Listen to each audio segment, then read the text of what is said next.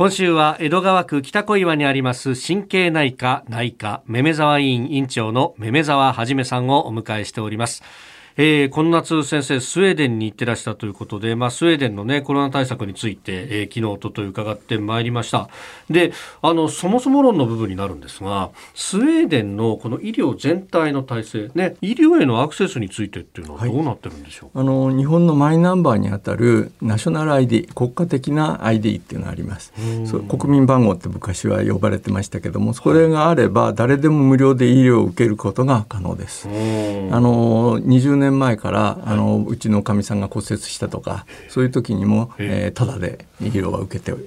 きました。外国人でもただで受けられる、はい、そうですね。ただ誰でも熱が出たからすぐに医療機関受診できるっていうそういう体制ではないんです。あのだいたいいきなり重症になっちゃった時はアキュートって言われる救急外来ですね、はい、これ病院でやってるわけなんですけども、そこへ受診することが可能なんですけども、そこに受診するにはまず電話をかけるんですね。電話かけるとそれをトリアージナースという形で要するにどうしたらいいのかって最初の相談です。その、え方がどんなふうにしたらっていう話をまず聞いてくれて指示してくれます。でやばそうであれば確かにじゃあアキュートにっていう話がそこから動いてくるし、で面倒くさそうな話だとそれ用の専門医の方に電話回されたりとか。そういうことありました。はい、で結局あのそのトリアージナースさんは、はい、あの風邪とかそこら辺のお問い合わせあった時なんかだとまああのかかってすぐであればじゃあ薬局でこんな薬を手に入れて飲んだらどうっていう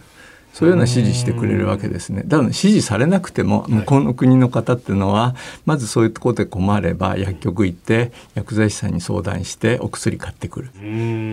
じゃあもうスウェーデンの、まあ、国民の皆さんもある程度こう熱が出たぞとか症状とかっていうのを自己診断してあこれだったらこれだなみたいなのが見当つくようにすでになってるってことですか、そういうことですね。はい、多分それって教育の一環の中で行われ、はい、当たり前のように行われてるんじゃないかと思うんです。スウェーデンのあの基礎教育っていうのは、男だったら一上家一軒建てられるようにとか。えー、あそれがなんというか最終的な目標になるんですね。そうですね。要するに一人一人がちゃんと自立して、はい、あの生活できるようなそういうことを叩き込むっていう。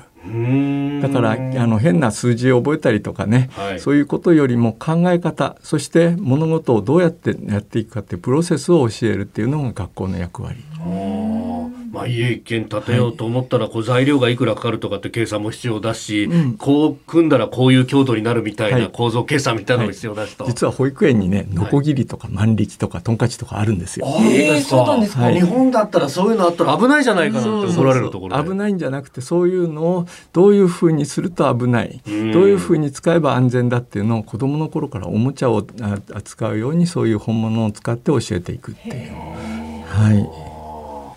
でこれねあの先ほど誰でも無料でというね、はい、医療が受けられるとい。う話ありました、はい、でもそうなってくると今度保険料が高いんじゃないかとか、はい、税金が高いんじゃないかとか思われるところある、基本的に日本の健康保険料とか、厚生年金なんとかとかあそこら辺のあれで分けてやってるわけじゃなくて、所得に関わる税それから物品購入に関わる税の2つがあってそしてそのうちの中の上ぐらいのえー、収入があれば、はい、大体50%を超える所得税かかっちゃうわけですね。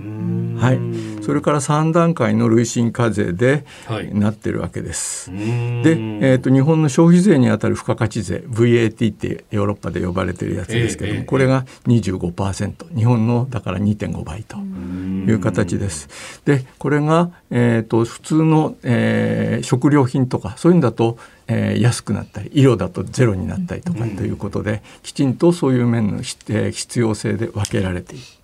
でこれが高福祉を運用する糧になっているとそういうことです。結局あのセルフメディケーションとか、はい、あの場合によってはあの検査も自分でやったりとかそういうのもベースになっているので今のスウェーデンのこう落ち着いたコロナ環境があるのかなとそんな風だと思います。